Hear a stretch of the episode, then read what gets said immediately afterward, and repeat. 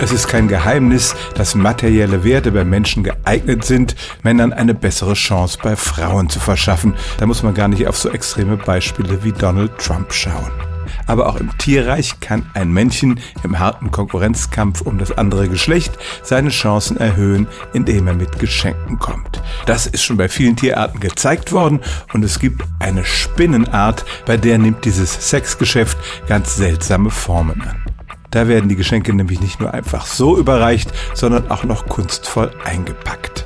Bei den Geschenken geht es ums Essen. Es handelt sich zum Beispiel um Fliegen, die aber werden kunstvoll mit Spinnenseide umsponnen und das Männchen trägt sie auf dem Kopf vor sich her, um Weibchen anzulocken.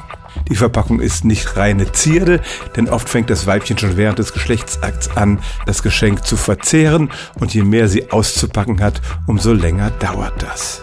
Vor allem aber verhüllt die Verpackung diese Liebesgabe und deshalb verstecken viele Männchen da ein wertloses Geschenk drin, zum Beispiel so ein Insektenpanzer, der schon vollkommen ausgefressen ist.